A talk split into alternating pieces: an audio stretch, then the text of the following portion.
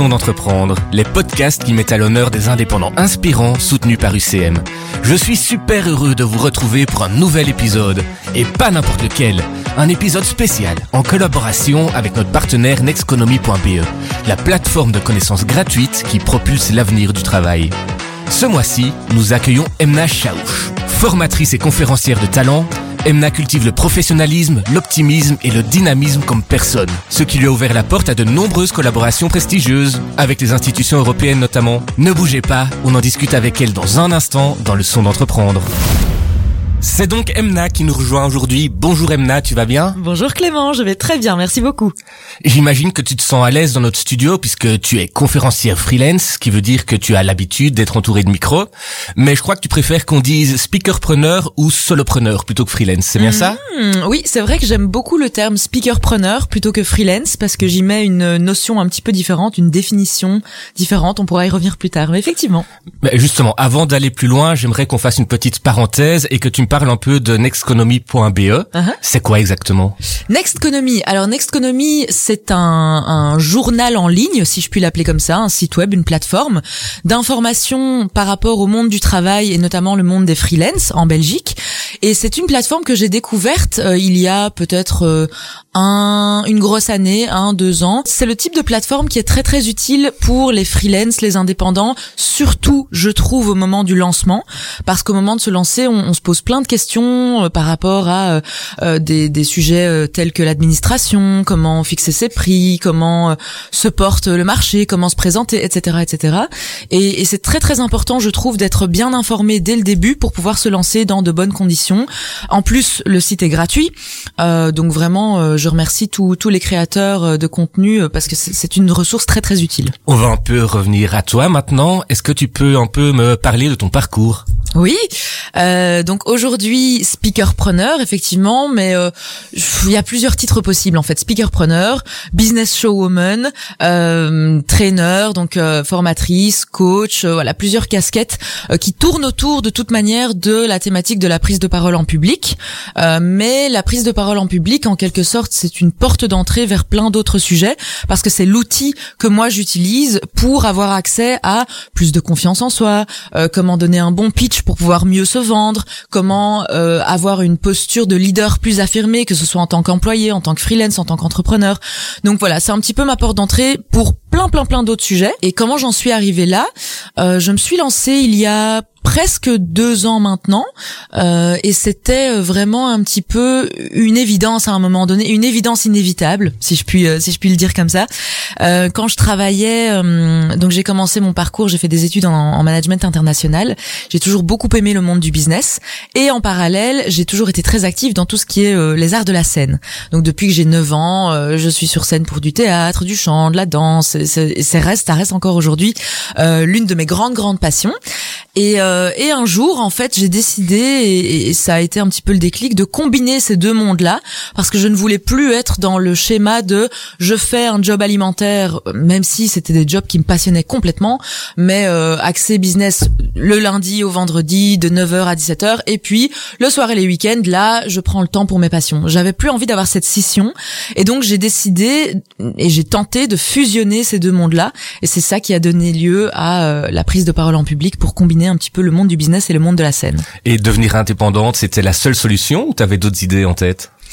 Euh, Il y avait d'autres solutions évidemment, mais moi je j'avais cette graine et cette fibre à l'intérieur de moi depuis toujours euh, parce que j'avais j'avais déjà créé ma première ce qu'on appelle mini entreprise à l'âge de 17 ans et donc c'était quelque chose qui était déjà en moi.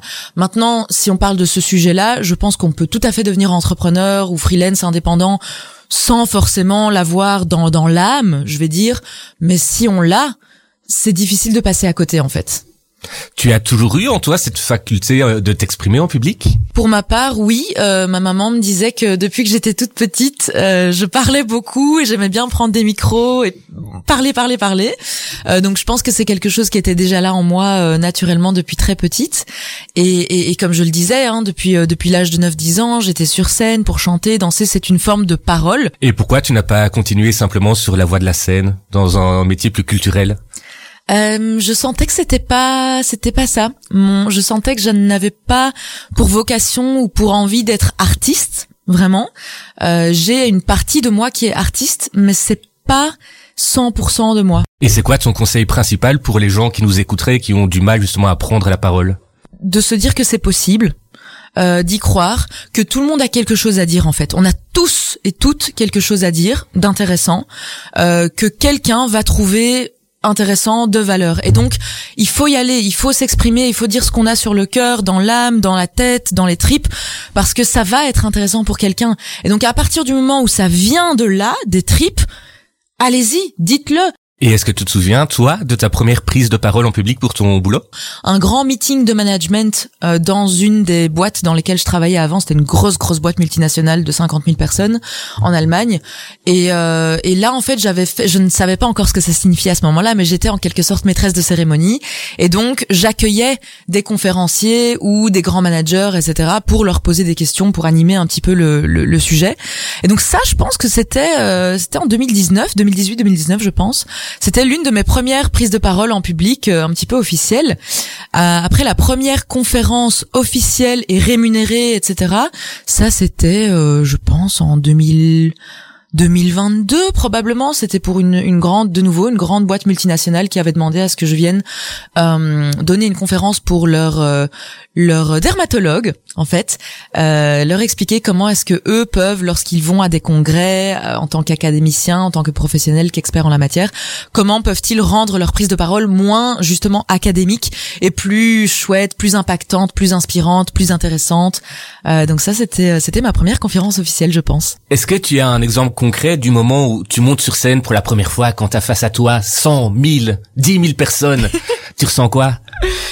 En fait, moi, avant de monter sur scène, je fais euh, des exercices de, de, gestion du stress, de gestion du trac, de préparation mentale, etc. Et donc, il y a deux choses que je fais.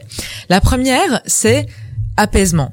Et donc, on va vraiment faire des exercices de respiration pour faire descendre la boule au ventre qui est là. Euh, ça, c'est la première chose. Mais alors, il faut bien s'assurer de faire suivre ça par un autre exercice qui, lui, va être dynamisant. Parce que une fois qu'on se calme bien, certains font aussi euh, la, la, respiration euh, euh cardiaque. Est-ce que c'est ça le bon mot? Euh, En tout cas, hum, la cohérence cardiaque, pardon, c'est ça. Et c'est quoi? La cohérence cardiaque, c'est une respiration rythmée. Donc, on va vraiment avoir, par exemple, sur une application, une, une petite boule qui monte et qui descend, X secondes d'inspiration, X secondes d'expiration, pour vraiment maîtriser et stabiliser le rythme de la respiration, qui fait que on se calme. Et mais si on s'arrête là, en fait, la personne va arriver toute molle sur scène. Elle va dire "Oh, je suis cool, je suis calme, ça va, je suis pas stressée." mais le problème, c'est qu'il faut quand même avoir un petit peu de punch et un petit peu d'énergie aussi. Et donc on fait suivre ça par un exercice de dynamisation. On va vraiment sauter, euh, se donner des petites tapes sur le corps, euh, parler un petit peu, oh, s'échauffer la voix. Et puis, une fois qu'on a ces deux-là combinés, on y va. Et j'insiste sur les deux combinés parce que il y a aussi l'inverse où les gens vont juste se, motiver à fond, mais ils vont arriver sur scène comme comme une boule de feu, mais c'est trop en fait, c'est limite un petit peu trop. Euh, donc voilà, donc c'est ce que je fais avant de, de monter sur scène. Et, euh, et en fait, une fois que ça c'est fait, on est on est stable en fait, on est on est ancré, on est bien. Et donc on arrive sur scène déterminé euh, déterminé et vraiment avec justesse. Donc on n'est pas non plus euh, euh, stressé, angoissé. On n'est pas non plus ouais, je vais tout dégommer. non, on est on est juste. Et c'est quoi le meilleur souvenir dans ton travail? J'en ai plein. Je pense que ce qui est le plus chouette, c'est quand il y a un voyage, quand il y a un voyage dans l'histoire. c'est où le plus loin que t'as été du coup? Alors, en tant qu'indépendante, j'ai beaucoup bougé en fait. j'ai été beaucoup en Allemagne, j'ai été au Portugal. J'ai été une fois au Portugal pour un shooting photo. Ça c'était ah vraiment chouette. Enfin un shooting photo, shooting euh, pub en fait. Euh, donc c'était avec des influenceurs hyper connus, avec euh, des influenceurs qui avaient un million de followers sur Instagram, etc. Et donc là on a fait des shootings euh, pour des pubs à la télé, des, des pubs radio. Ça c'est extrêmement excitant. Vraiment les shootings c'est en équipe et on est là avec une équipe de 20 personnes, avec des caméramans, des maquilleurs, des, des habilleurs des costumières. Et ça, c'est hyper excitant. Et en plus d'être à l'étranger, donc on loge tous à l'hôtel. c'est vraiment, euh, c'est vraiment fun. Et c'est vrai que dans le cadre d'une carrière de conférencier, conférencière, c'est pas encore beaucoup le cas pour moi. J'ai pas encore été énormément à l'étranger, mais j'en ai très très envie. Euh, j'ai des amis qui sont conférenciers professionnels depuis très très longtemps et je vois qu'ils sont amenés à beaucoup voyager et moi je trouve ça génial. Et c'est quoi la proposition la plus folle qu'on t'ait faite? Comme ça, j'en ai pas qui me viennent parce qu'il y a toujours un petit grain de folie en fait.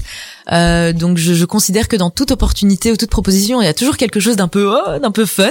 Il y a un truc qui me vient, qui ne s'est pas fait d'ailleurs, mais euh, j'ai quand même envie de, de, le partager parce que quand j'avais eu l'information, je me suis dit oh génial. euh, j'avais, j'étais normalement censée animer une soirée euh, un panel avec des entrepreneurs, mais des entrepreneurs entre guillemets atypiques, donc pas forcément du monde du business, mais plutôt notamment du monde de euh, artistique justement. Et donc dans ce cadre-là, euh, nous aurions dû nous rencontrer avec Guillaume, le l'humoriste mhm. belge. Et donc ça, je me disais ah bah tiens ça c'est quand même chouette. et ça et je me retrouve beaucoup là-dedans parce qu'il y avait la combinaison de ce côté euh, alors je vais pas dire business dans ce cadre-ci, mais plutôt entrepreneurial, parce que même être artiste, c'est être entrepreneur. Hein. Il y, a, y a quand même tout à créer, etc. Mais ce côté artiste aussi, donc pas entrepreneur au sens euh, typique où on l'imagine habituellement. Et ton moins bon souvenir, ce serait quoi? Bah typiquement en fait, je pourrais dire euh, c'est quand on a vraiment envie de quelque chose, d'une opportunité, et qu'on nous dit oui, ça va se faire et on est content et on est excité. En fait dans sa tête on se dit bah super ça va se faire en fait. C'est génial je suis trop contente je book dans mon agenda etc et puis finalement euh, ah bah non. Donc là c'est un petit peu difficile d'encaisser le coup d'une part euh, d'un point de vue purement émotionnel parce qu'on était content on était excité d'un point de vue logistique aussi parce qu'on avait prévu et d'un point de vue financier parce que là aussi on avait prévu. Donc ça c'est des choses qui sont un petit peu difficiles à encaisser. Mais ça fait partie aussi euh, des, des, aléas du métier d'indépendant où il y a ce côté peu prédictible parfois, volatile, des hauts et des bas, on sait pas. Euh.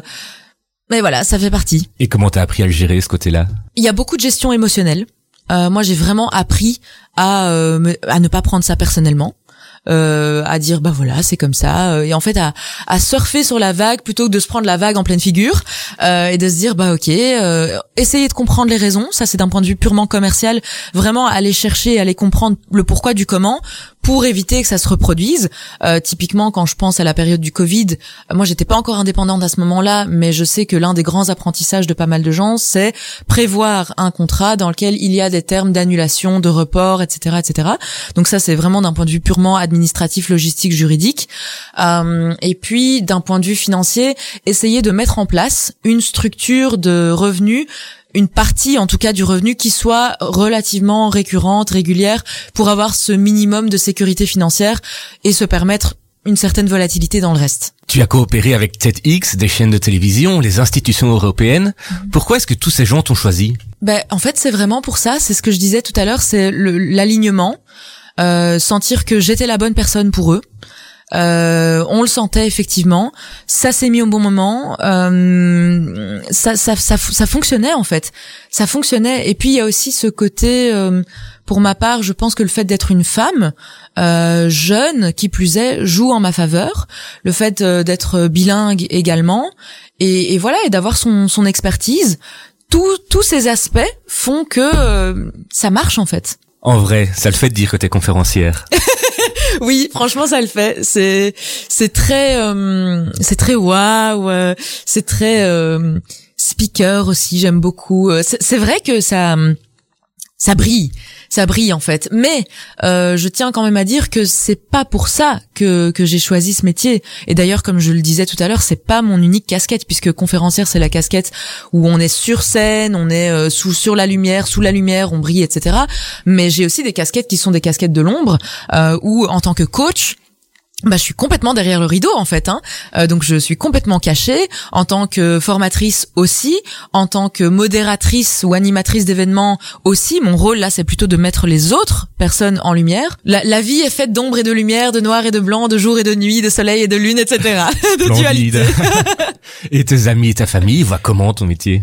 Ils trouvent ça cool en fait. Vraiment, euh, le mot c'est euh, waouh, trop cool, trop chouette, trop. Ouais, c'est waouh en fait, le mot qui revient beaucoup. Tu en as un peu parlé, tu donnes aussi des séances de coaching. Mhm. C'est quoi comme séance? Ce sont des séances adressées à toute personne qui souhaite prendre la parole en public euh, ou, pas. Hein. Je disais en public, ça peut être aussi en famille, en réunion, etc. Mais c'est surtout dirigé vers euh, les personnes qui vont euh, donner une conférence, une keynote, une intervention. donc souvent, ce sont soit des experts, des dirigeants d'entreprise qui vont par exemple s'exprimer lors de la euh, lors de la réunion ou de l'événement annuel de l'entreprise ou euh, des entrepreneurs qui veulent pitcher à des investisseurs ou autres. Donc souvent c'est un petit peu l'un de ces trois profils qui viennent vers moi et euh, on travaille ensemble à euh, l'élaboration de leur prise de parole. Et donc, comme je le décrivais tout à l'heure, c'est tant sur le fond, donc vraiment au niveau du texte, du contenu, de la structure, etc., que sur la forme, au niveau de la présentation avec la gestuelle, la voix, l'utilisation de l'espace, les supports visuels potentiels, etc. Et c'est un travail qui prend combien de temps? Euh, souvent, on est sur, si on a un objectif bien précis, donc une conférence ou un pitch, on est sur 6 à 8 séances de 2 à 3 heures ensemble, plus le travail qui est à fournir en individuel. Ou alors, certaines personnes me contactent aussi pour euh, s'améliorer sans vraiment avoir en fait un événement ou quelque chose en particulier. Donc c'est par exemple un chef d'entreprise ou un manager ou un cadre qui dit, voilà, moi je sais que lorsque je m'adresse à mes employés ou à mes, à mes, à mes administrateurs, etc., je sais que je n'ai pas l'impact que je souhaiterais avoir euh, et donc j'aimerais m'améliorer. Et à ce moment-là, on se voit et euh, soit lui a des opportunités, dit ah ben j'ai telle réunion tel jour, voilà ce que je prévois de donner comme présentation et on travaille sur ça. Ou alors moi je viens avec des exercices, avec des propositions et on travaille un petit peu comme euh, dans si je compare ça à un cours de chant. Euh, on va à son cours de chant, soit on vient avec ah bah tiens j'ai telle chanson que je voudrais travailler et on travaille ça en particulier, ou alors la personne n'a pas d'idée et moi je vais proposer des chansons euh, à faire. Et ça, ça me renvoie par ailleurs, euh, si je puis me permettre, à, un autre concept euh, que, que j'ai lancé qui qui est vraiment très très fun, qui s'appelle le speech karaoké. Ah ouais. Et le speech karaoké, je sais pas si ça existe déjà, mais en tout cas, euh, en tout cas, moi j'ai lancé ça. C'est euh, l'idée de comme un karaoké classique où on va venir et choisir des chansons dans un catalogue. Et eh bien ici, on va choisir un catalogue dans, dans un catalogue de discours réels ou fiction donc ça veut dire que euh, ça peut être euh, Barack Obama ou euh, Albus Dumbledore et réciter le discours connu sur scène pour vraiment se mettre dans dans les chaussures d'un speaker et, sentir en fait qu'est-ce que ça fait. Et là on fait un espèce de mini coaching en direct et la personne se retrouve un petit peu en fait à faire du, du ah, karaoké de discours. Et c'est quoi le discours qui a le plus de succès? Barack Obama a beaucoup de succès. Mmh. Ceci dit, il y a aussi les discours de femmes. je pense à Malala euh, ou Emma Watson qui ont euh, des discours. Donc je précise que c'est en français et en anglais. Mhm. Euh, et donc euh, les femmes aiment beaucoup ça. Hein, quand quand il y a des femmes en speech karaoké, elles, elles aiment bien se mettre dans cette posture de de, de femmes euh, qui va qui va défendre euh, leurs valeurs, ce en quoi elles croient. C'est très oh, porteur en fait. Ça t'arrive d'aller voir parfois les personnes que t'as coachées au moment où elles font leur discours? Ah oui oui bien sûr, ça fait partie du, du de l'offre en fait. Donc ça fait partie, c'est comme quand on coach un sportif de, de haut niveau, bah on va être là le jour de la compétition. A priori, le coach est là le jour de la, de la compétition. idéalement, on filme la performance, on la revisionne ensemble après, je donne mon feedback, on fait une grille d'évaluation, et c'est là, en fait, à la limite, qu'il y a le plus de progrès, parce qu'on est capable de se voir, voilà, on a tout préparé, on a tout fait, qu'est-ce, allez, qu'est-ce que tu vas envoyer maintenant? Et, et c'est sur base de ça qu'on va voir, ok, en fonction du feedback, avec une grille bien claire, etc., pour avoir ce côté un peu rationnel. Ok, ça c'est bon, ça c'est bon, ça c'est bon, ça c'est encore à améliorer. Et se voir en vidéo lors d'une prise de parole, c'est très très fort. Euh, donc euh, oui, c'est très important et donc je suis clairement là lors de la performance. Et toi, tu ressens quoi quand tu vois qu'une personne que tu as coachée prend la parole et que ça se passe super bien, qu'il arrive à captiver son audience? Ah, C'est un sentiment incroyable. C'est un sentiment incroyable parce que souvent on voit une véritable transformation, mais une transformation hein, euh, de quelqu'un qui, qui parlait. Euh, et voilà, on, on, écoute, mais sans plus entre guillemets, à euh, quelqu'un qui, alors d'une part, lui, on sent que lui ou elle est bien avec avec lui ou elle-même. Lui ou elle, on sent que la personne se, se sent fière d'elle, et ça c'est beau, c'est beau à voir. Et d'autre part, on le voit très concrètement dans les retours. Quand moi j'ai systématiquement mes coachés qui me disent regarde les messages que j'ai eus, regarde les, trucs sur LinkedIn où j'ai telle personne qui m'a contacté pour telle opportunité. Et alors il y a un vrai impact hein, dans la vie de la personne, que ce soit au niveau personnel, au niveau de la confiance en soi, au niveau de mais en fait je me rends compte que je peux le faire et donc ils envisagent même parfois des des changements ou des adaptations ou des additions dans leur carrière professionnelle à se dire bah tiens en fait pourquoi pas? Je pourrais peut-être donner des conférences de de temps en temps sur tel ou tel sujet parce que je suis quand même expert en la matière. Et puis d'un point d'un point de vue très concret aussi, les évolutions en termes de carrière professionnelle. Donc soit avoir accès à une promotion, avoir des nouvelles opportunités. Moi, j'ai des gens qui ont euh, eu euh, des, des, des, contrats à des dizaines de milliers d'euros qui ont atterri après la prise de parole parce que on les a vus, euh, on a trouvé que le sujet était intéressant et on a dit ah ben est-ce qu'on peut avoir un rendez-vous? Et ça a débouché sur des opportunités de dingue. Et au quotidien, ton métier t'apporte quoi? Au quotidien, il m'apporte euh, beaucoup de rencontres Vraiment les rencontres, ça c'est moi j'adore ça, j'adore euh, la connexion humaine. Toutes les personnes que j'ai accompagnées deviennent réellement des amis. Vraiment euh, on reste en contact par la suite, on parle de nos vies personnelles, ça devient ce que j'appelle des business friends, euh, des, des, copains, des copines business. Euh, parce que ça va au-delà de, de, de, la prestation purement euh, professionnelle. Donc ça, c'est vraiment très très important pour moi. Et est-ce qu'il y a une personne qui t'a particulièrement marqué? C'est Félix Radu que j'avais eu euh, l'opportunité de, de, coacher euh, un petit peu. Ça m'a particulièrement touchée parce que deux mois plus tôt, j'avais été voir son spectacle et j'étais fan, mais alors fan, vraiment, j'adorais le personnage. J'avais même fait la file pour avoir un autographe, etc. sur le livre que j'avais acheté et je savais pas à ce moment-là, en fait, mais deux mois plus tard, j'apprends qu'il est sélectionné pour le TEDx Bruxelles 2022 et euh, on me propose de le coacher et je dis mais allez, c'est dingue ça. Il y a deux mois, j'étais fan du personnage et là c'est moi qui me retrouve à le coacher alors que je veux dire, c'est un artiste, un artiste euh, complètement euh, complètement euh, épanoui. Voilà, c'est quelqu'un qui me touche beaucoup parce que il a il a une prise de parole justement pour le coup très authentique. Et moi, c'est ce que j'essaye d'inculquer aussi euh, le plus possible dans dans les accompagnements que que j'offre. Comment est-ce que tu as fait pour rester professionnel alors qu'on l'entend, c'est une personne que tu admires? En fait, j'ai une frontière très euh, floue entre guillemets entre le professionnel et le privé. Je suis pas quelqu'un qui est très dans les, les formalités, etc. Parce qu'au final, on est tous humains. Euh, on, on, on, prend tous notre douche le matin. Enfin, on est tous égaux. C'est pas une admiration rabaissante, si je puis dire. C'est-à-dire que quoi qu'il arrive, même si je devais rencontrer Barack Obama euh, aujourd'hui, je voilà en fait oui euh, c'est un homme comme comme un autre qui qui, qui certes est admirable qui a euh, ceci ceci cela voilà mais on reste tous égaux en fait. Donc il n'y a pas de, de forme d'intimidation il y a pas ça. Et donc la frontière entre le professionnel et le personnel est floue ce qui n'empêche pas d'être et de rester professionnel justement.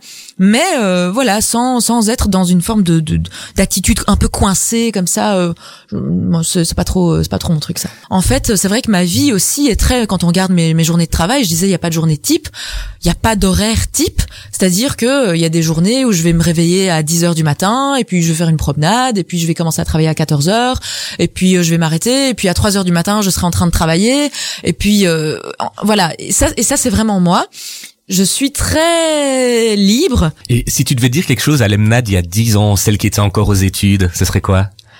Euh, euh, je lui dirais euh, c'est bien ma grande. Je lui dirais c'est bien, t'es sur le bon chemin. Continue à à être curieuse, à te former, à vivre des expériences, à rencontrer des gens, à suivre ce qui te passionne, à à, être connecté à tes tripes, à croire en toi et à croire que tout est possible et à te renseigner, te renseigner, te former, t'entourer des bonnes personnes euh, et, et à y aller quoi. Et si tu n'avais qu'un conseil à donner à une personne qui hésite à se lancer en tant que freelance, ce serait quoi? De tester parce que euh, le plus grand regret qu'on puisse avoir selon moi, c'est de ne pas avoir essayé. Pour moi, le freelancing, il n'y a pas beaucoup de risques parce qu'on peut tout à fait le faire de manière progressive. Hein. On peut être employé et puis euh, lancer un petit truc sur le côté euh, via la Smart par exemple ou d'autres d'autres organismes du type, ou bien se lancer en indépendant complémentaire et tester. Et si ça va pas, ben on revient à un CDI, un CDD, un emploi. Il y a pas de souci en fait. On peut revenir en arrière. On se donne un mois, deux mois, trois mois, six mois, un an, deux ans, en fonction de ce qu'on peut se permettre aussi financièrement. Et puis si ça fonctionne, tant mieux. Si ça fonctionne pas, on revient. Mais au moins, il y aura pas ce regret de ah toute ma vie j'avais cette idée, j'avais ce projet et ah et, et si et si j'avais essayé et si ça avait fonctionné? Bah oui, mais tu le sauras jamais parce que t'as même pas essayé. Donc euh, pour moi c'est c'est ça le, plus important, c'est y aller pour ne pas prendre le risque d'avoir un regret sur son lit de mort. C'est déjà la fin de cet épisode. Merci Emna de nous avoir plongé dans ton univers fascinant. Merci Clément, merci UCM, merci Nexto- Nexconomy, ce fut un vrai plaisir. Quant à nous, on se retrouve le mois prochain pour un nouvel épisode du Son d'entreprendre avec une invitée très spéciale qui viendra nous parler des coulisses de l'entrepreneuriat féminin. D'ici là, n'hésitez pas à vous abonner à ce podcast sur votre plateforme préférée. À très vite.